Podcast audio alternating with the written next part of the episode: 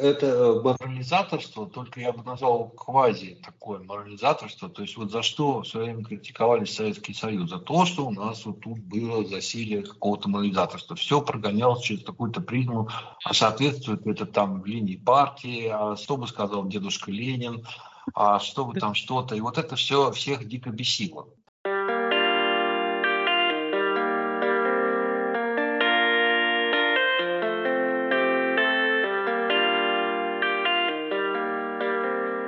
Привет! С вами Ребека Попова, и это канал а, «Познай Ребеку» и «Познай э, самого себя».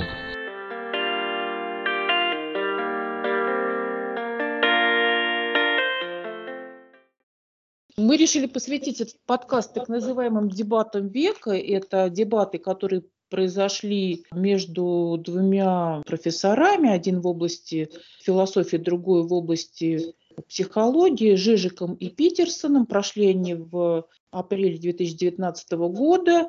Они были достаточно резонансные, много обсуждались э, в сети. Собственно говоря, чем они хороши, что хотя философия такая область достаточно узкоспецифическая, но дебаты набрали много э, зрителей и в зале, и в интернет-трансляции. Там затронуты, кстати, темы достаточно связанные с историей нашей страны. Ну, я думаю, мало таких стран найдется, где был произведен опыт построения ну, что там, коммунизма в одной отдельно взятой стране, да, как мы да. выражались. Кроме того, там 30 минут э, было посвящено обсуждению значит, одному произведению, которое в советской школе все, в общем-то, изучали в курсе программы, да, там, не знаю, как социология называлась у нас, да, вот. Произведение это называлось «Манифест Конгресс Коммунистической партии. Вообще, конечно, было удивительно такой разбор послушать со стороны, как бы, вот, э, значит, э, ну, скажем так, со стороны современного психолога, да,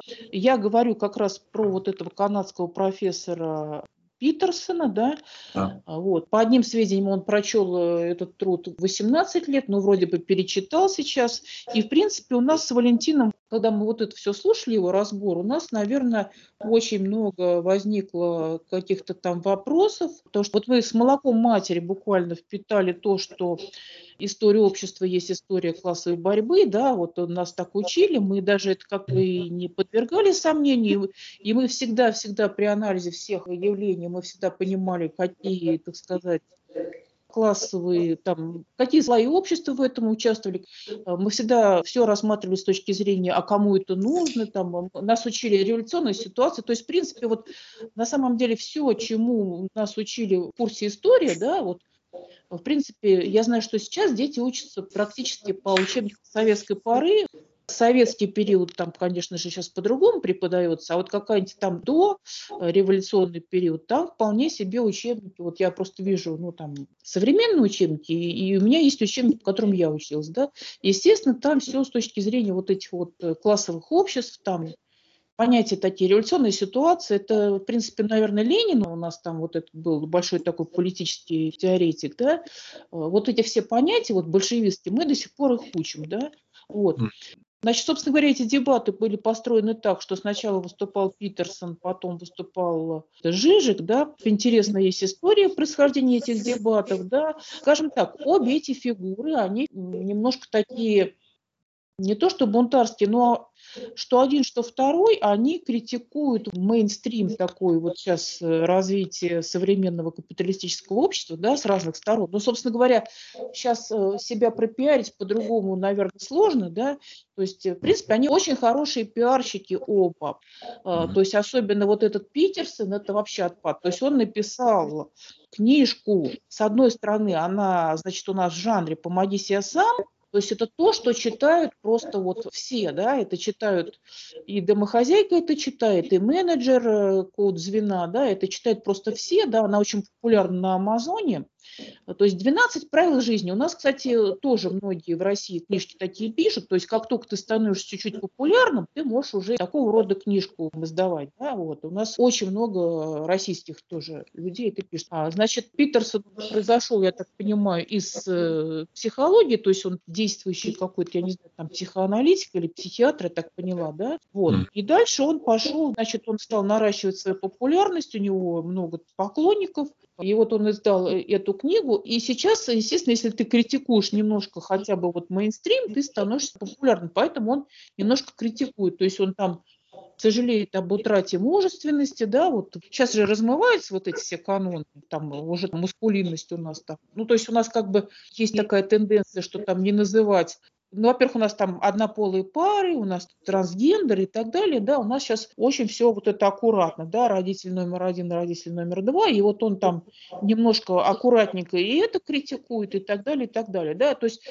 господи, я сейчас говорю только про Питерсона, да, почему я не говорю про Жижика, а почему я не говорю про Жижика, потому что мы как бы с Валентином вот сейчас немножко сошлись на том, что после вот этой вот размытой такой манеры Питерсона, да, такой вот, который с нуля можно слушать, который рассчитан на студентов первых курсов там, или старших школьников, умных таких, продвинутых, да, то, как начал выступать Жижик, это было немножко необычно, но непривычно и неожиданно, то, что если Питерсон выступал как классический университетский профессор, то Жижик э, ну, наверное, такие профессора тоже как бы есть. Ну, то есть как, он, значит, вот сел и начал со своим жутким этим акцентом читать э, по бумажке, там, выпаливать цитата на цитате, то есть, в принципе, вот мы с Валентином, особенно Валентин, значит, мы отметили, что вроде бы интересно у него мысли, а Валентин вообще говорит, что у него вот созвучность не мысли, и действительно я это подтверждаю, да, то есть, в принципе, это было куча-куча тезисов о, там, не знаю,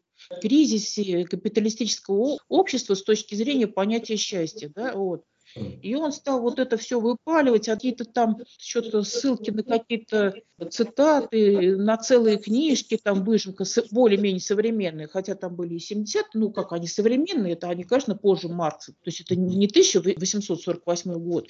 Стал что-то там вот выпаливать, вроде так все правильно, но настолько все в не очень действительно вот такой вот презентабельной форме, да, что как бы непонятно. Но вот я еще просто хотела сказать, что я выяснила, что Жижик пишет статьи для Russia Today, я даже одну прочла, просмотрела там что-то про Брексит и про действия Трампа. Ну, собственно говоря, смысл этой статьи небольшой совсем был в том, что кроме каких-то крайних позиций, там типа проголосовать за Брексит или там против, есть еще что-то там такое более правильное половинчатое, но это как бы там не предлагается и так далее. Да, да ты вот порывался что-то сказать, давай, да, я, я тебя немножко... Я хочу несколько вещей сейчас продолжить, подхватить мысль. Значит, э, по поводу Жижика сейчас продолжу, вот как неожиданно. Значит, хочу сказать, что благодарен человеку за то, что он поднимает темы, ну вот как бы хочется сказать, что вот он поднимает тему, а дальше хочется сказать, так, поднял тему, спасибо, можно как другой про нее скажет. То есть вот uh-huh. его для меня в этих дебатах в том, что он поднимает некоторые темы. Их там много. И вот принципе, если рассматривать именно отношение к теме, вот он поднимает тему, вот его отношения, и вот мое, например, отношение, ну вот они прям похожи. Но вот как бы кроме схожести отношений, вот выбор тех образов, там выбор слога, выбор э, цитат вот этих, вот, вот все, вот хочется сказать, не компрометируй идею, пожалуйста. То есть вот жалко своих собственных идей, которые так вот странно, да. что наоборот, после этого вот хочется сказать, что когда вот говорят, что Боже, там, упаси меня от друзей с врагами, я сам разберусь. Ну вот да. здесь у меня было такое чувство, Господи, упаси меня от такого друга, вот, э, чтобы вот он вот эти идеи вот так преподносил. После этого в них никто никогда не поверит, и никто даже серьезно к этому относиться не будет. Поэтому ну я вот, вот сейчас друг... поговорю ну, про... Вот с другой стороны... Ну, вот, чтобы ну, не вот развенчивать другой... свои собственные идеи в словах Жижика. Но, но вот с другой стороны, вот если, например, мы были бы просто такими внимательными слушателями, да, а, вот с другой стороны получается, что вот для меня, например, в словах э, Питерсона особо и конспектировать-то нечего было, да, а вот по Жижику, вот мы честно себе что-то выписали. То есть у него зато какое-то содержание мыслей как Хорошо. бы было. Нет, выписал я по Питерсону. По Жижику я очень мало. А, только Нет, ну, только у тебя записи в основном то, что ты там с чем-то не согласен с его подходом, видимо. И с чем согласен тоже записывал, и с чем а, согласен. С чем согласен, да? Потому все... что мне очень запомнилось, что он а, отставил такую тему, что как бы, а почему вы решили, что иерархия это плохо, да, вот mm-hmm. такая у него темка была. Кроме того, он опять-таки сказал, что самая большая проблема как бы вот человеческого общества не то, что у нас идет расслоение на вот классы, а, а почему вы, собственно говоря, не говорите про то, что человек борется с природой, то есть э, борется за э, отвоевание благ у природы. То есть это ему, например, показалось чем-то более таким основополагающим и глобальным, да, чем просто там вот именно. И, в принципе, вот, э, я не помню, какой-то термин употребил, может быть, бинарное противостояние, что-то такое да, бинарное. У него было много терминов, и то, что он поднял. У него, да, у него было много терминов. Ну, слушай, ну, у Жижика по-моему, в сто раз, вот я серьезно говорю, в сто раз больше терминов, мне кажется, у Жижика. То есть Термин, они такие у него очень современные. Терминов у него больше, и, и тем у него больше, и терминов у него больше, а смысла гораздо меньше. Вот я сейчас вот хочу сказать, что Питерсон, в чем интерес у меня был? В том, что вот человек взялся комментировать манифест коммунистической партии, написанный Марксом в 1848 году. И он, ну, вот как настоящий профессор, вот видно, что вот он весь текст от начала до конца там как-то вот штудировал и прям вот записывал. На что отреагировать? Ну вот теперь вот у меня будет такая, теперь моя будет достаточно длинная речь по поводу вот этого всего, что я услышал у Нила Питерсона, значит, первое, что хочу заметить, что он обращал в основном внимание на то, чего нет у Маркса. Вот угу. что у него там есть, он как-то старался обходить. То есть вообще смысл его речей, чего у него нет.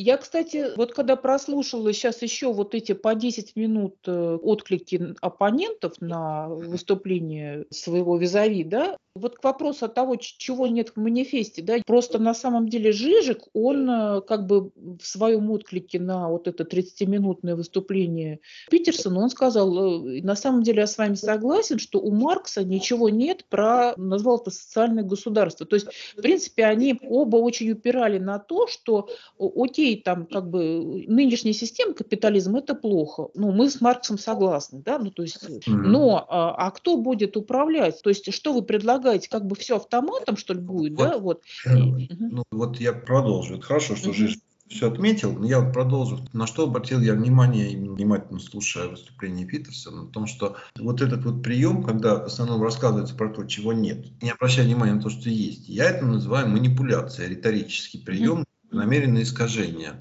И главное, потом он говорит, что Маркс там великий, Маркс там умный, все. Он как бы говорит хорошие слова о самом Марксе, но примеров, в чем он умный, в чем он великий и в чем он тотальный, получается как бы нету. То есть где он чего не сказал, он рассказывает. Где он чего не прав, как он считает Маркс, он поясняет. Но где он хоть что-нибудь с ним согласен, хоть где-нибудь, и что он считает действительно умным, он так вообще это все выступление не сказал. Поэтому, на мой взгляд, когда я это все слушал, я понял, что основная задача Питерсона была в том, чтобы, не дай бог, а, то есть критиковать капитализм он хочет, но для него самым страшным является, а вдруг, если он разрушится, он не видит никакой другой лучшей системы. Поэтому для него самое важное не навреди принцип, а вот как врача лучше вылечить болезнь, но вот все-таки, чтобы пациент остался жив, вот поэтому он исключительно вот в таком ключе рассказывал. Из чего я сделал вывод, что, конечно же, Питерсон является моим идейным оппонентом, потому что я не за то, чтобы сохранять современный капитализм. Это вот первое, что я могу сказать. Что еще могу сказать? Вот был старый советский анекдот. Сейчас я его расскажу. Значит, вот студент сельхоза выучил на экзамене только строение блохи. Тянет он билет, а там строение собаки. Вот она начинает. Собака – это животное на четырех лапах, покрытое шерстью, а в шерсти водятся блохи. И дальше про блох все, что знает. Преподаватель, ну ладно, расскажите нам о строении коровы. Корова – это животное на четырех ногах, питается травой, покрыто шерстью. А вот в шерсти водятся блохи. Ну и дальше по тексту. Профессор немножко офигевает и говорит, ладно, расскажите нам про строение рыбы. Рыба живет в воде, шерсти у нее, конечно, нет. Но вот если бы она у нее была, то в ней обязательно водились бы блохи. Вот выступление Питерсона полностью укладывается в этот анекдот. То есть он все сводит все время вот на это вот чего нет у Маркса, но если бы у него это было, то у него все равно этого нет. И так все выступление. Вот. И э, последнее именно такое, если говорить про какую-то именно критику Питерсона, то я могу сказать, что вот, э, ну, как бы, ну, надо немножко скрывать свои намерения. Вот так вот. Теперь по поводу, что еще могу сказать. Ну, вот что Жижик, что Питерсон, они всеми говорят вот про 20 век, который провалился в плане вот экспериментов uh в построении там, социалистических государств. Я хочу очень важную вещь заметить. Значит, Марк писал в 1848 году. У него был тогда пример Парижской коммуны. Вот я просто хочу сказать, вот никто не обвиняет Нобеля за изобретение динамита. Никто не считает, что он виновен во всех дальше войнах, в которых использовался взрывчатые вещества. Почему Марксу приписывают все то, что провалилось в 20-е годы, мне совершенно непонятно. Человек написал работу в 1848 году, умер, потом что-то кто-то сделал, и тебе говорят, вот видите, Маркс виноват. Маркс вообще никакого отношения не имел ни к 1917 году, ни к красным мерам в, в Камбодже. Он сам никакого отношения к этому не имел. Были его книги. А как его интерпретируют? Вот никто же сейчас, вот, допустим, взять религиозных людей, никто же Бога не обвиняет Э, Библию в том, что вот происходили всякие крестоносцы, ну, да, там да, да. что-то. Ну, э, почему Марксу приписывают все вот это? Маркс – это ученый, который занимался исследованием капиталистического общества, написал множество интересных книжек, которые имели огромное влияние. Более того, сейчас современный вот этот капитализм, который мы имеем с социальным пакетами, с восьмичасовым рабочим днем, там, с, правами женщин, там, вот это все, что мы сейчас имеем, это все только потому, что Маркс все это написал тогда. Если бы он тогда это не написал, ничего бы сейчас этого не было. Нет, ну подожди, ну давай не преувеличивать, так, так сказать, я, роль личности я, в истории. На тот момент, когда Марк все это писал, если uh-huh. взять историю, которую тогда он имел на руках, то он всю правду uh-huh. писал тогда. Тогда было действительно жуткое гнетение. Тогда никто не думал ни о какой службе безопасности, никому не было интересно, погибнуть шахтер или нет. Все это было правдой, женщины не голосовали, ничего не было. Вот это все потом появилось, более того, оно все появилось даже уже не после того, как Маркс написал, но все это появилось уже после 17 года, когда весь но мир... Сейчас, но оно появилось благодаря деятельности профсоюзов. Я знаешь, что хотела сказать? Я просто вот ты когда сейчас сказал, давайте, ну, грубо говоря, руки прочь от Маркса, да, ну, скажем так. Я да? хочу, чтобы я... просто было правильное понятие. Вот Жижик был прав, он говорил про сталинистов, он не говорил про марксистов. Он говорил, сталинисты виноваты. А Питерсон говорил, марксисты. То есть он берет и все объединяет. Они, кстати, по-моему, все-таки оба, я бы сказала, что они все-таки оба, они считают, что сталинизм – это логическое продолжение марксизма. Я просто хотела э, быстренько вставить, что вот у нас э, в России, значит, в Советском Союзе, когда началась перестройка, у нас э, Сначала стали, значит, э, говорить, что, значит, Сталин что-то не очень хорошо делал, но а, за труды Ленина у нас э, при этом еще там как бы держали, что вот это нечто хорошее, да. Потом уже стали говорить, что и Ленин-то не, ну тоже там не заслуживает канонизации, да, вот. И, значит, по-моему, но Маркса у нас сейчас пока все-таки как-то не трогают, да, то есть вот, мне кажется, ну, это я просто... Слава богу, потому что у нас все-таки хотя бы разделяют вот это все. А вот и Жижик все-таки при всей своей вот этой водянистости его выступления, он все-таки был точен в своих формулировках. Он использовал правильные слова, он, он не перемешивал понятия. Вот у Питерсона, у него вот, вот эта его манипулятивность, то есть желание очень сильно вот добиться определенного результата своего, вот, э, своим выступлением, вот ради этого он готов идти на совершенно четкие подмены понятий, потому что это вот кроме внимательного слушателя, заинтересованного и даже настроенного как бы немножко против, как я, это все сглотнется и прокатит. Вот. И почему я поэтому как бы, пытаюсь обратить внимание на подмену понятий. Он марксистами называет всех, кто э, вообще вот как-то учитывал работы Маркса в построении какого-то там структуры, системы общества. И что самое интересное, вот что самое интересное, он не привел пример Камбоджи и красных миров. А я сейчас могу сказать, что если уж и говорить о преступлении марксистов, то самое главное и страшное преступление именно тех, кто называли себя марксистами, а не сталинистами, не социалистами, не коммунистами, не ленинцами, а именно марксистами, это было в Камбодже, потому что Пол Пот – он съездил в Европу, там, значит, начитался Маркса и вообразил себя марксистом, и потом вырезал половину населения просто чуть ли не за одну ночь. там миллионы этих самых несчастных людей погибли, потому что вот Полпоту так хотелось. И он себя считал марксистом. Ну, правда, он им, конечно, не был, но он так себя называл. Вот, понимаешь, как себя люди называют, э, что они там думают, вот что от имени там, Бога там творится, что от имени кого-то. Если что-то от, от идеи кого-то как-то делается, это совершенно не к идее. Поэтому вот это вот обращение к опыту 20 века, на мой взгляд, вообще нелегитимно. Потому что у нас, у нас учение Маркса, например, оно учитывалось, но потом все равно писалось свое. Ленин там писал свое, Сталин трансформировал Ленина, угу. а потом кто-то трансформировал Сталина. Это все транскрипции, интерпретации, какое-то отношение это может иметь к марксистским работам. Но сам Маркс точно не имеет никакого отношения к этому. И его книги не имеют. Поэтому я за чистоту научного, так сказать, взгляда на э, идеи, которые были высказаны э, в книгах «Капитал», написанный Марксом, основополагающая книга, кстати, совсем не манифест коммунистической партии. Основная работа Маркса – это «Капитал». Это фундаментально. Ну да, манифест просто короче, и его все читают с легкостью. Я еще хотела просто обратить внимание, что э, Жижик очень много там говорил про Китай, да. что должно тебе наверняка импонировать, да? вот. да. Еще я хотела сказать, меня, знаешь, с самого начала речи Питерсона, что привлекло, то есть, собственно говоря, вот это привлекло, а потом я уже стал там... Э, он же, на самом деле, я так понимаю, фанат Юнга, да?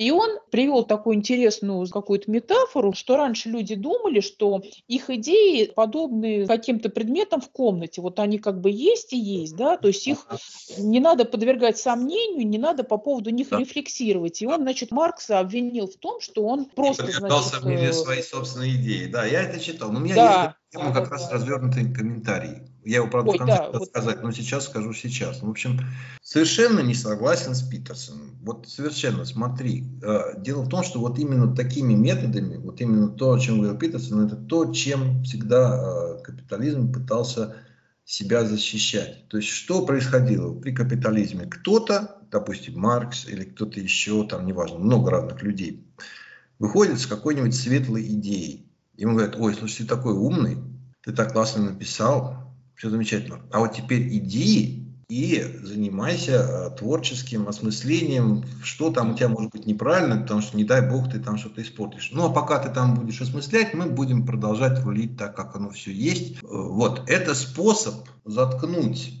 любого человека, сказать, слушай, ну у тебя отличная идея, но ты же не придумал, как ее опровергнуть. Ну это же бред. Зачем, если я придумал идею, зачем мне придумывать, как ее опровергнуть? Мне надо думать, как ее воплотить. Да, я, конечно, могу думать о том, что с ней что-то может не так, я должен предусматривать это, но это не является основной задачей. Это является побочной задачей, это является задачей, чтобы, не дай бог, идея не провалилась, но обвинять человека в том, что он что-то придумал, а затем сам не подверг свою идею какому-то кастрации, ну, простите, ну, это как-то, э, ну, это, на мой взгляд, вопиющие, э, несолидные риторические приемы, и сам Виттерсон, на мой взгляд, себя показал в этот момент э, каким-то не даже не ученым. Понимаешь, если я придумал, что есть радиация, например, я буду искать, где она есть, я не буду думать о том, а вдруг ее нет. Понимаешь, то есть, ну что, что это такое? То есть, э, это так странно. То есть, я вообще вот, вот за, за вот такую вот аргументацию Питерсона я вообще не понимаю. Э, но, но я понимаю смысл, я понимаю, что это классический, классический способ удерживания ситуации, манипуляция общественным мнением вот таким да. образом. Ой, вышла прекрасная книга, там столько замечательных параметров. Ну вот теперь надо отдать ее на доработку, а потом еще на доработку, а потом еще на доработку. Ну и вот пускай она там дорабатывается. А у нас все будет как обычно. Вот это чистой воды манипуляция. Вот с чем я согласен с Питерсом? Вот я до этого говорил, с чем не согласен. Значит, с чем я согласен? Он сказал, что не весь пролетариат – это хорошие люди. Вот совершенно правильное замечание. Кстати, Питерсон, как э, психолог, постоянно там э, скатывался в то, что, э, ребят, давайте не забывать про сложные вот. внутренние моральные... Вот, психолог, Питерсон силен. И когда он показывает свои психологические скиллы, Вот как, ну, например, вот он говорит, что Маркс не учитывал психологию людей. И мало о ней писал. Ну, правда, действительно, Маркс не писал ничего про психологию, он действительно ее не учитывал. Это слабое место в его а, работах. Я же не говорю, что в его работах нет слабых мест. Вот. Слушай, ну у меня был вопрос. У него-то труды не по психологии были, у него труды по политике, по политэкономии были. Причем я даже думаю, что в 1848 году, может быть, там и психология это не была такой какой-то влиятельной. Я и сейчас ее считаю не ну, очень влиятельной, да, на самом деле. В 1848 году была еще слабо развита, очень слабо вот, развита. Вот именно. Вот мне было бы дико, если бы в таком вот труде типа того, как писал Маркс, были бы какие-то главы или были бы там вообще рассуждения о психологии. Для меня это было бы дико. То есть они туда вообще не вписываются. Ну, просто вот когда Питерсон там говорит о том, чего нет у Маркса, вот, и не говоря о том, что есть, ну, вот когда вот он говорит, что нету, не учитывается психология людей, и говорит о том, что вот не весь пролетариат это хорошие люди, а в общем-то там есть самые разные люди, и плохие в том числе. Это все вместе, если я рассматриваю вот эти два утверждения, их вместе рассматриваю. Вот. Итак, Питерсон интересовал, э, как бы, насколько хорошие люди пролетариат именно в той связи, что, ну, типа Маркс э, планирует убрать от управления, не знаю, предприятиями, экономикой капиталисты, которые как бы плохие уже потому, что они капиталисты, да, и как бы он говорит, а на самом деле как управленцы-то они хорошие, ну, он там говорит, и прибыль это хорошо. Почему вы так на прибыль ну, ополчились? Я сейчас затрону этот нет. Я сейчас пока ушел в психологию. Вот сначала я сказал, что чем психология я согласен, что на что Маркса не учитывается, но затем вот э, что происходит. Питерсон, он там, значит, обращает внимание на Достоевского и упирает на слова Достоевского. Человек создан для преодоления и говорит о том, что вот если людям все дать, то они вот э, это какое-то очень мелкое представление о людях, а вот как говорил Достоевский, он человек, даже если ему все дать, он все равно начнет все разрушать, да, Есть да. два момента. Первое, он говорит о Марксе и зачем-то ссылается на Достоевского, который просто писатель. Вот мне вот интересно, как можно научную идею обсуждать? Э, значит, что я успела понять, что Питерсон большой фанат Достоевского. Во-вторых, я не помню, мы с тобой вроде про Достоевского периодически говорим. Вообще, в принципе, вот в мировой философии Достоевский рассматривается вот именно вот прям как философ. Я обратил внимание на то, что Питерсон цитирует Достоевского, комментируя коммунистический манифест Маркса, он приводит слова Достоевского и не какие-нибудь слова, а произносит именно фразу, что человек создан для преодоления. И это он использует для того, чтобы критиковать марксистское учение, которое говорит о том, что если людям предоставить там крышу над головой, еду, а, вот все бытовые условия, то наступит некое счастье. Он вот оппонирует он говорит, вот видишь, а вот Достоевский считает по-другому. Ну, простите, во-первых, если Достоевский что-то считает, это никак нельзя сказать, что это оппонирует Марксу, потому что мало ли кто в принципе, в этих философских диспутах, да, а, мы всегда сталкиваемся с тем, что любой там, ну, спорящий оппонент, да, он, э, в смысле, участник дискуссии любой, он, ну, грубо говоря, выскакивает на сцену и говорит, что а такой-то там, я не знаю, там, три века назад, там, не знаю, Аристотель, там, или,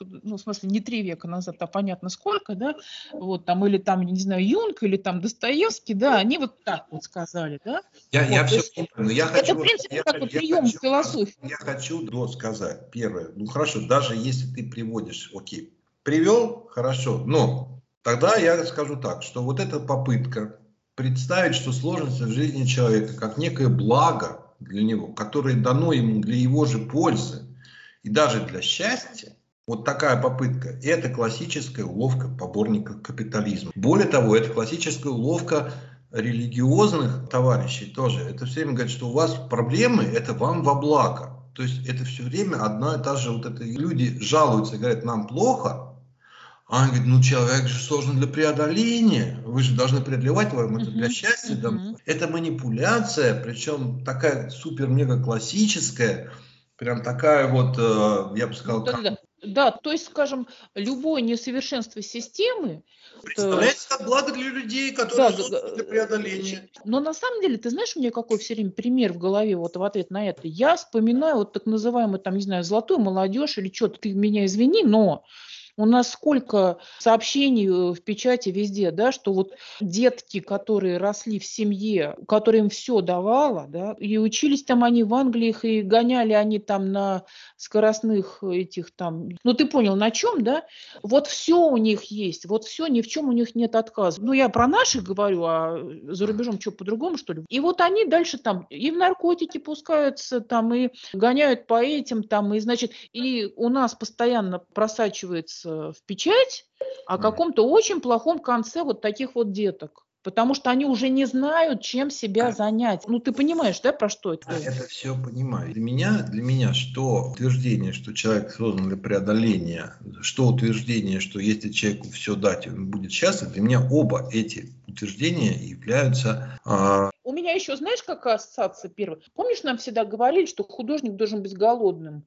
Я это все помню, я, я понимаю, да. я хочу сказать, что... Э, или там э, про то, что в условиях жесточайшей цензуры рождаются замечательные произведения. А как только ты цензуру, значит, там это отменяешь, и все можно, да? Это я просто немножко перевожу в плоскость. Вот, вот сейчас именно. я перейду к Жижику, он тоже упоминает Достоевского, только он упоминает Достоевского ну, в связи с его высказыванием в романе «Братья Карамазовы», что если Бога нет, то все дозволено.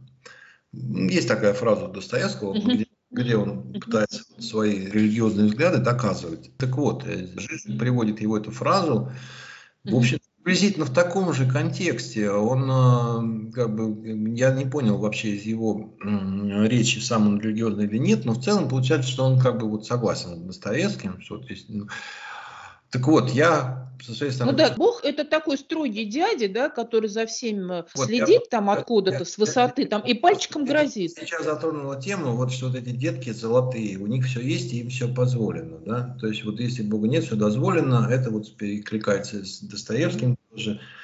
Так вот, суть не в том, что у человека все есть, а есть у него совесть или нет. Я вот утверждаю, что совесть – это не божественная часть это не часть Бога, это человеческое свойство. Я всю жизнь атеист, но совесть у меня есть, и она видит справедливость или несправедливость. Так вот, я утверждаю, что вот эта золотая молодежь, у них проблема не в том, что у них все есть, а в том, что у них нет совести. Была бы у них совесть, то не было бы проблем, есть у них автомобиль или нет у них автомобиля, много у них денег или мало у них денег. Не имеет значения, совесть или есть, или нет. Поэтому вот эти все манипуляции словами, что там манипуляции вот эти все, вот, которые, между прочим, страдают оба спикера, они все время подменяют понятие. Вот, то есть... Ну да, про золотую молодежь у меня просто вспыхнула такой, такая метафора без царя в голове. Вот. Э, но подожди, э, значит, ты говоришь, оба спикера манипулируют понятием, но может быть это вот действительно любой выступающий, в принципе, в своей риторике он э, как бы, ну, грубо говоря, не приврешь, не расскажешь, то есть как бы, ну, ну ты понял я, меня, да, то есть я невозможно понимаю. красиво, складно там как-то говорить, немножечко где-то не сгущая краски, да? Я понимаю, я хочу сказать, что оба докладчика вот обращаются к Достоевскому, берут интересные его различные цитаты, по-своему их объясняют, я, а, ну, я как слушатель, то есть в данной истории как бы есть выступающие, есть слушатели, то есть мы. Я как слушатель понимаю, что я должен это как-то отметить. Вот мы записываем подкасты, мы тоже это отмечаем. Ну, вот мы в этом нашем подкасте это отмечаем, что нам, по крайней мере, я так отмечаю, что э, вот на мой взгляд, первое, не нужно людям рассказывать, что если их ноги отрезал, то это им во благо для преодоления. Не надо рассказывать людям, mm-hmm. что у них тяжелая там ситуация, то от этого они только сильнее станут. Вот э, это так манипулировать нельзя. То же самое, на мой взгляд, нельзя совесть привязывать а, исключительно к божественному, так сказать, вот если Бога нет, все дозволено. Совесть все равно будет, и понятие справедливости или несправедливости в людях надо развивать. И тогда, а, возможно, когда-нибудь э, в обществе наступит какое-то равновесие. Вот, это, поскольку mm-hmm. все говорят об обществе, они все говорят о общественных отношениях. И весь смысл всех этих дебатов – это, в общем-то, именно общественные отношения. И как они там ведут к счастью или не ведут они к счастью, но в целом они рассматривают именно общественные взаимоотношения. Вот у Жижика, например, вот он в течение своей речи, он упоминает и мультикультурализм, и ревность, и политкорректность, и э, эгалитаризм для себя новое слово узнал, которое я даже вообще не слышал до этого. Вот. Если что я подчеркнул, вот новое, так сказать, слово. Так сказать, Значит, насколько я поняла, мы хотели еще с тобой обсудить э, вещи, которые Жижик говорил уже после окончания вот этих своих таких вот речей. Знаешь, у них речи, как там у КВН, вот эти домашние задания, да? Вот. Да. Мы же с тобой КВН, наверное, когда-то смотрели, 50 лет назад, вот, и там они сначала, значит, готовят команды, каждый готовит домашние задания, а потом у них там типа, я не знаю, у них, по-моему, экспромтов вообще нету, но тем не менее. Вот. И, значит, Жижик э, что-то интересное сказал э, вот именно в своем ответном слове, да, он там какие-то вещи опять-таки вот про капитализм, да, вот напомни, что он там сказал. Когда я слушал дебаты, я невольно почитал там некоторые комментарии внизу, мне там очень понравился один комментарий, кто-то написал, Наверное, очень некомфортно топить против капитализма перед аудиторией, которые купили билеты за дохрена денег. Ну, мне, я прям улыбнулся, это действительно не бровь, а в глаз. Это очень, то есть такое условно как борьба с капитализмом внутри вот такого вот откровенно теоретического метода дебатов. Можно я ставлю извительное замечание?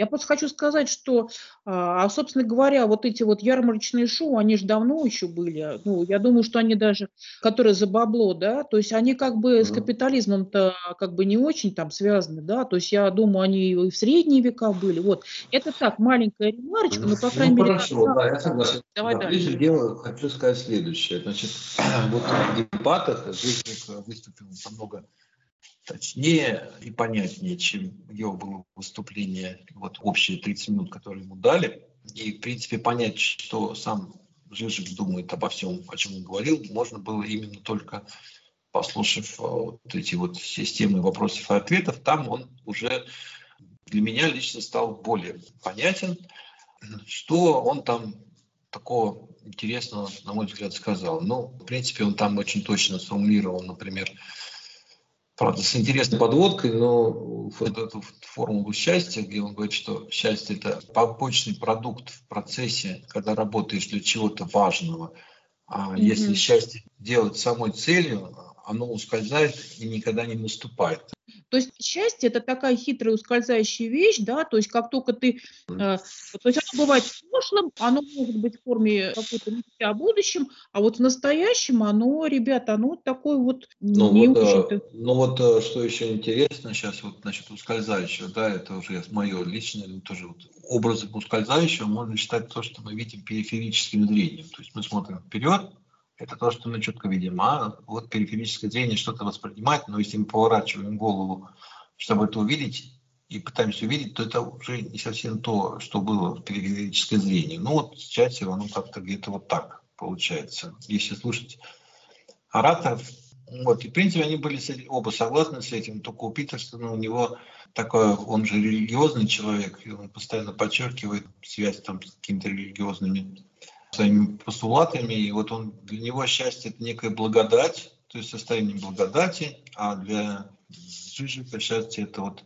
побочный продукт, но и то, и другое в обоих системах координат вот, не является целью. Поэтому они вот тут вот прям, прям можно сказать, жали друг другу руки в экстазе.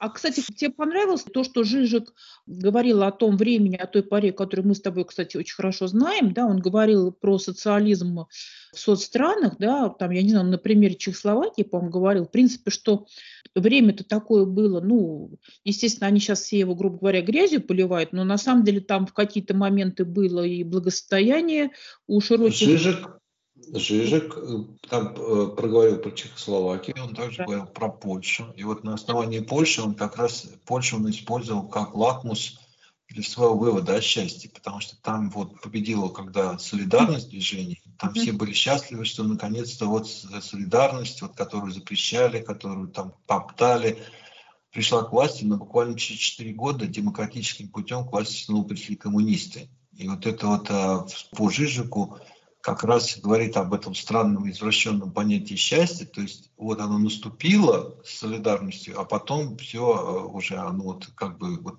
ему достаточно было немножечко так вот как-то так вот повисеть в воздухе, а потом все вернулось обратной логики, именно последовательности, такой какого-то последовательного вот такой нету.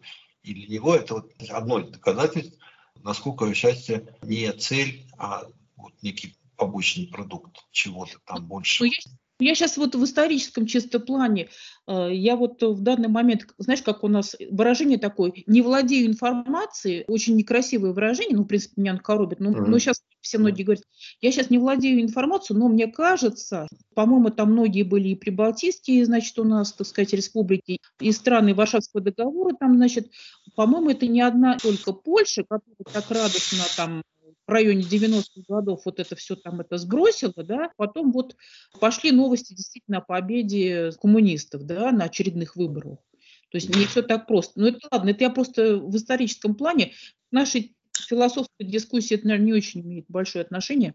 Вот, и я так понимаю, что тебя еще привлекла мысль, это тоже связано, кстати, вот с Китаем, про который мы уже здесь в нашем подкасте упоминали, да, о том, что очень эффективна такая система, когда у нас, значит, экономика либеральная, но при этом демократии мы особо не злоупотребляем, да, и там, значит, э, Жижик даже предложил на время так сказать, разгрузочные дни. Да, годы. просто достаточно высказал такой тезис, на который наверняка там куча людей окрысится, а он высказал такой, я бы сказал, троллинговый такой, троллинговый общественное сознание тезис о том, что вот по его мнению, как вот он изучал там состояние различных обществ, что вот если внутри имеющегося какого-то устойчивого строя, ну, назовем его капитализмом, вдруг возникает там на 10-20 лет какой-то период вот как он назвал, тоталитаризмом, то есть когда демократию отменяют, как бы, то потом, после этого, прямо вообще все замечательно. То есть вот,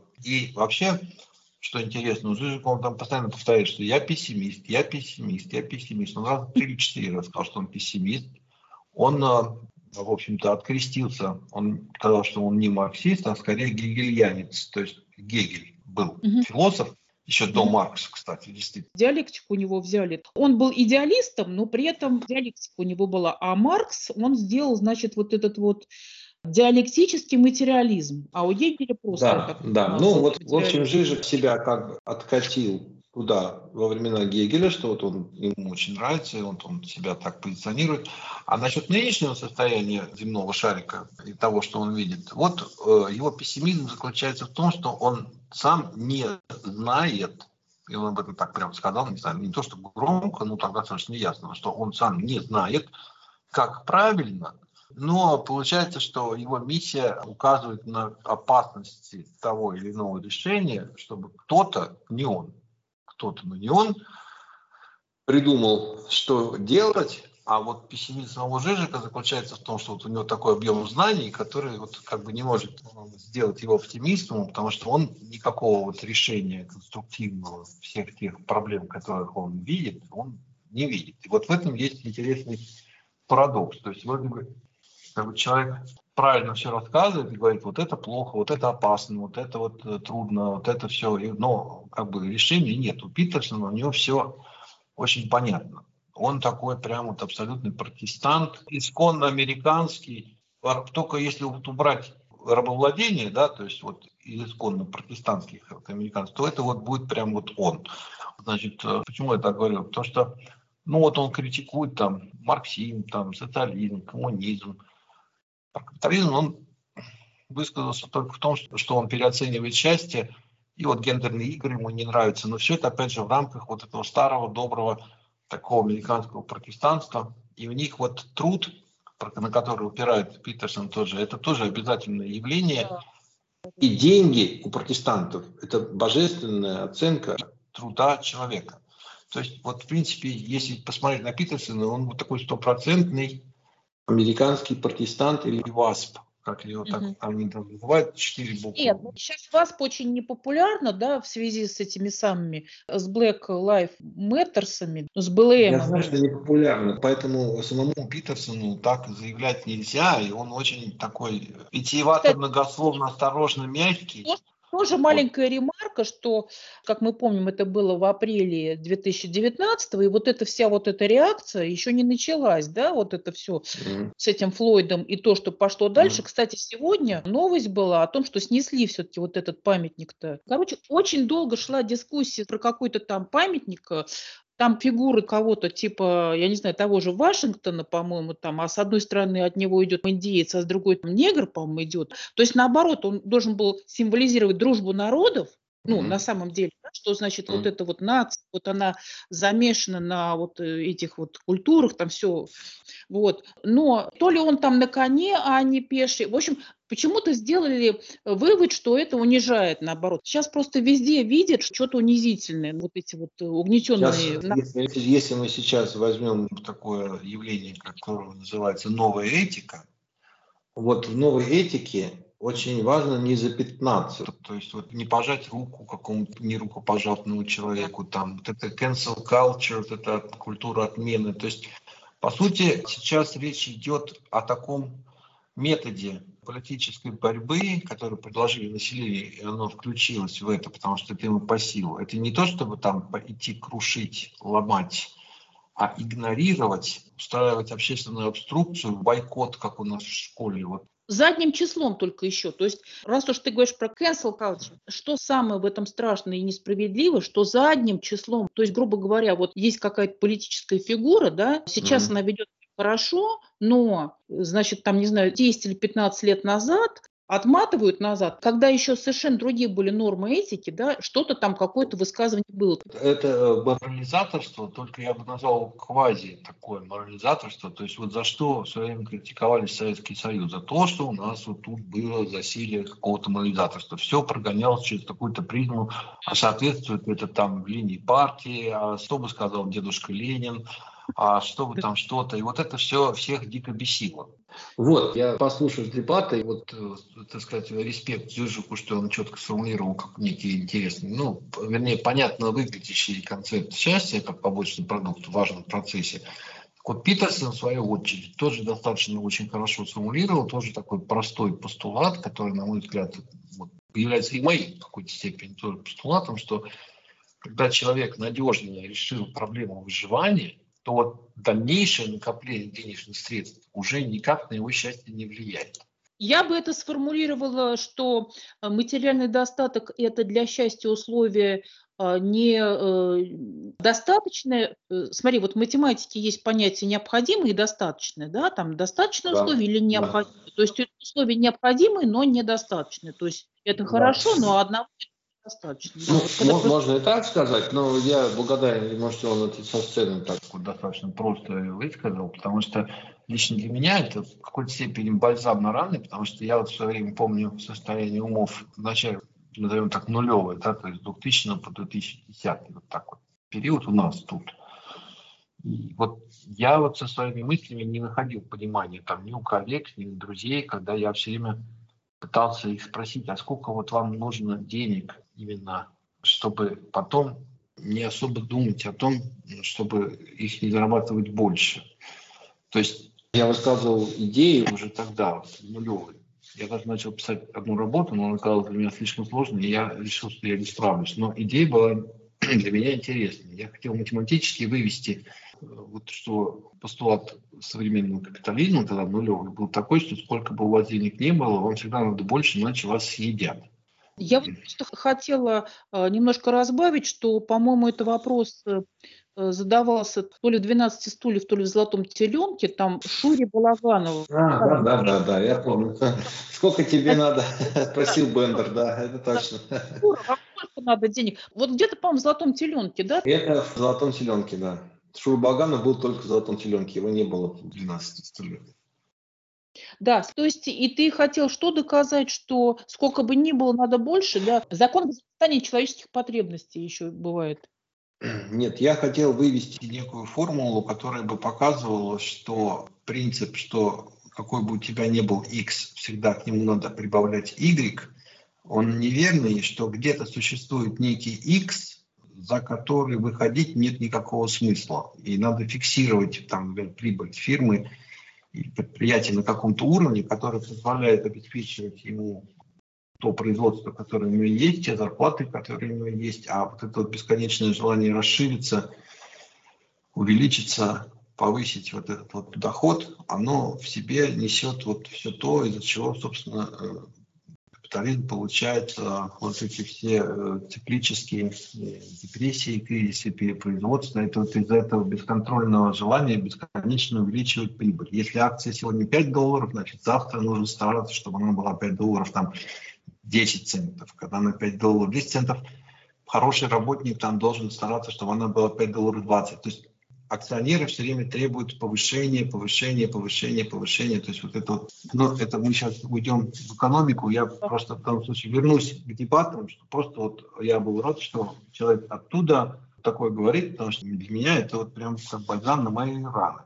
Ну вот, кстати, как раз, по-моему, протестанта или кто-то там, есть еще такое понятие самоограничение, да, может быть, даже тоже в материальном потреблении, да, то есть как бы мне что-то вспомнились вообще там какие-то хиппи или кто-то. Ну, в общем, люди, которые довольствуются малым. Но это другая уже крайность, конечно, да, то есть там они готовы, не знаю, в шалаше жить или там... Это сейчас, сейчас это назвали дауншифтерами таких людей, которые пошли на мощные самоограничения и даже на занижение своего уровня потребления, там, Само понятие дауншифтер, оно, знаешь, что значит? Оно значит, что ты переезжаешь, то есть, грубо говоря, вот ты жил где-то там в урбанистическом каком-то там городе, да, и вдруг ты поехал в деревню, там, я не знаю, в глубинку.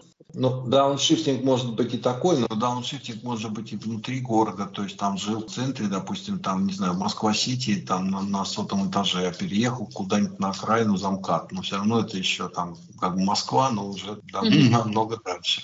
То есть дауншифтинг – это сознательный уход от уровня потребления, который был у человека, на гораздо более низкий уровень потребления. Вот в этом смысл дауншифтинга. Вот, но сейчас я все-таки вернусь опять к диспутам. Вот, и именно Жижик, на мой взгляд, где-то в конце там задал самый неудобный вопрос для любого поборника капиталистической системы. Смысл этого вопроса, на мой взгляд, является неким таким краеугольным камнем объединения всего, что люди называют там марксизмом, социализмом, коммунизмом, сталинизмом, ленинизмом, троцкизмом или там левым движением, неважно. В общем, антитеза капитализма. И вопрос вот он супер важный. Он гласит, а как можно навести порядок в своем личном доме, если общий дом, общество в разрухе и хаосе? Вот у Питерсона, у него взгляд такой, что нужно у себя дома навести чистоту, порядок, и тогда, ну, как-то оно все, все как-то вот само организуется. Я, например, как раз вот стою на позиции, что общий дом, общество, если в разрухе и хаосе, то вот эта вот возня с простынями чистыми там в своем доме, оно носит характер какой-то декоративный. Потому что вот вопрос, что важнее, общее или частное, это вообще, вот, э, можно сказать, основной философский диспут 20 века. Вот. Ну, в принципе, да, ты правильно говоришь, что действительно я у Питерсона вот это вот услышала, да, он говорил, что вот, да, через личный вклад, через э, индивидуальный какой-то вклад, да, вот, а у Жижика ты услышал это, когда он говорил, что... Э... У Жижика это есть, я не помню на какой минуте, но он там совершенно прямо прям вопрошает Питерсона, он говорит, ну, почему вы говорите о том, что можно построить какой-то порядок в доме, если вот общий дом, общество в разрухе.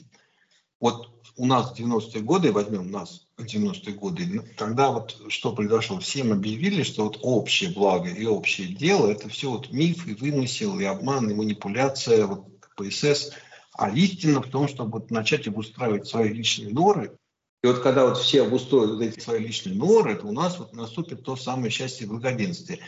И тут вот у нас всех спасает Китай. То есть вот чем Китай интересен не только тем, что вот у него там сейчас вот такое вот интересное экономическое положение, а вот если взять историю Китая, многовековую, там вообще сотни лет шли гражданские войны кровавые. Но дело в том, что их смысл всех этих войн бесконечно был объединить Китай. То есть не добиться власти, как у нас считается, что когда гражданская война, это когда страна А борется со страной Б, чтобы получить власть. Вот в Китае там было пять, по-моему, династий, это не единственная страна, где вот это все. Там, по-моему, в Италии так еще было, еще там где-то было. Не, не, в Италии там все друг друга тихо ненавидели. В Германии там все друг друга ненавидели. Там вот Бисмарк, а. он объединил Германию. Но есть, там в том то дело, что в Китае не было ненависти у людей процесс, друг к другу. Ты имеешь в виду, что в этих странах процесс в итоге успешно завершился, но как бы такого порыва вот это на уровне эмоций. Такого у них было немножко другое. Понимаешь, я сейчас пытаюсь объяснить, в чем особенность именно Китая. Китае каждый из воюющих сторон пытался уничтожить своих оппонентов не для того, чтобы доказать, что они плохие, а он пытался доказать, что он лучше других знает, что лучше для общего Китая. Но дело в том, что когда Китай наконец-то объединился, когда он объединился, вот с этого момента китайцы начали думать о чем-то более локальном. То есть китайская цивилизация развивается от большего к меньшему. То есть они вначале решали долго-долго веками большой вопрос, по каким принципам будет функционировать объединенный Китай.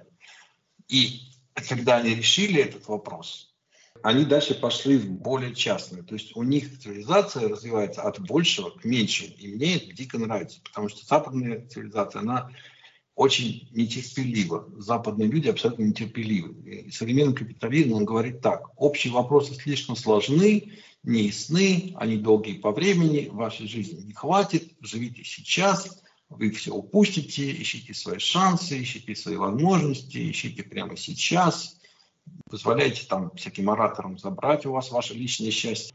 И вот, вот эта нетерпеливость и желание жить сейчас – оно не дает возможности западной цивилизации идти от большего к меньшему.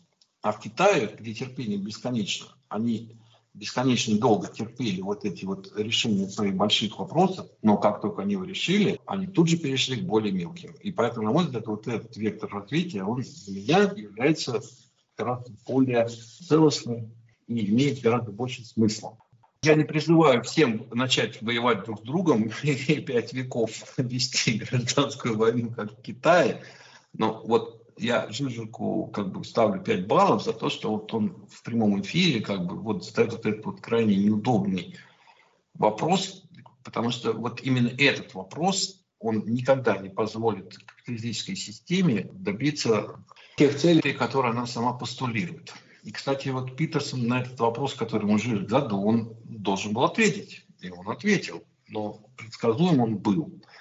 Потому что он опять начал отвечать в том же рамке, что вот, когда ваша личная жизнь налажена, только тогда можно обращать внимание на более широкие вопросы.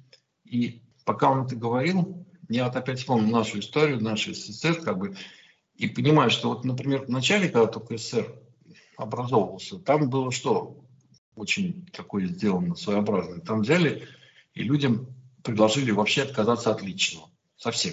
То есть им сказали, вот все это личное, это вот ничто, а общественное это все. Опять у Ильфа и Петрова это есть, э, значит, в этих 12 стульях, там даже женщины mm-hmm. были в смысле, там было упомянуто, что это самое... Да, вот. по общей женщине это Калантай, там, да, ну там было много чего интересного, но мы сейчас такое, давай сейчас опустим такую деликатную тему, там было много чего происходило в 20-е годы. Вот, в общем, сначала людям у нас предложили вообще убрать личное, и это привело вот к всяким лагерям там и вот этим вот застенкам, и, и доносам, и там 10 лет без переписки и все такое. Затем все-таки начали ценить личное. И вроде как, но все равно это было так, что вот личное, да, мы вам разрешаем, оно нужно, но вот общественное, оно все равно прям вот на несколько голов больше. Но равновесия не было. И все это вот мне вот все вместе, и все то, что, что и Жижика, и Питерсона, и нашу историю, на мой взгляд, смысл вообще всего в том, чтобы вот это вот личное и общественное, оно вообще не делилось. То есть, чтобы оно естественным образом являлось одинаково важным. Потому что если мы говорим, что общественное выше, чем личное, мы получаем вот тот вот совок, который мы имели. Если мы говорим, что личное лучше, чем общественное, мы получаем а, вот эту акулоподобную капиталистическую систему. Только когда мы уравновесим понятие личное и общественное каким-то образом, то сразу вот все вот эти вот острые вопросы начнут как-то сглаживаться. Это идеалистическая концепция, но она хотя бы хоть что-то объясняет. Так, ну сейчас ну, хочется сказать, э, как э, этот самый как в «Кавказской пленнице» там, э, так выпьем же за то, чтобы и что-нибудь такое, наши Да, возможности. как выпьем за за то, чтобы наши, что-то, сейчас наши желания совпадали с нашими возможностями. В общем, как-то так. Да, то ли потребности, то ли что-то. А, наши потребности совпадали с нашими возможностями. Ну, Ну, давай оптимистическим завершим, что типа выпьем там за что-то, что- чтобы там то-то и все-то, чтобы у нас все было, нам за это ничего не было, но это самый, э, самый некрасивый. Я, и- я бы вот со своей стороны, поскольку у нас сюда подкаст посвящен дебатам, и через призму этих дебатов Джилька и Питерсона, я, например, бы хотел, поднял бы тост за то, что подобного рода, я бы не назвал это соревнованиями, а подобного рода беседы проходили бы чаще. Во-первых, я благодарен этим двум людям за то, что они вообще эти темы вот вынесли на публичное поле, потому что культура политической дискуссии очень сильно утеряна. Все ток-шоу, которые я смотрю по телевизору, это ужасно. Никто никого не слушает, все там впадают в какую-то беснуются, там все. Здесь хотя бы никто никого друг друга не уничтожает, а хотя бы слушают друг друга. Это было мне уже приятно. Поэтому я сумел прослушать их выступления и не впал, так сказать, в депрессию после этого всего. Потому что иначе бы это Мгм. было ужасно. Вот, это Да. раз. То, что это вызвало резонанс. Это тоже хорошо. Значит, людям интересно то, о чем они говорят. И вот мы даже подкаст записываем на эту тему. Да. Нет, ну нельзя сказать, что вот прям это самое было, ну, грубо говоря, самое интересное, что мы смотрели вот за всю свою жизнь, да, ну, все-таки давай правде в глаза посмотрим, да, то есть самое драйвовое такое, что у нас прям там это все, естественно, это там не фильм ужасов, там и не, ну, и даже в плане каких-то политических вещей, да, это не самое там, ну, давай уж правду скажем, да, ну, так, э, э, в принципе, интересно, да, чем вот как бы там, я не знаю, там мыслители мировые, там современные, чем они живут, там, ну, и, в принципе, они ссылаются на такие достаточно крупные величины, там вот Достоевский, Юнг, там еще там сколько-то было, да.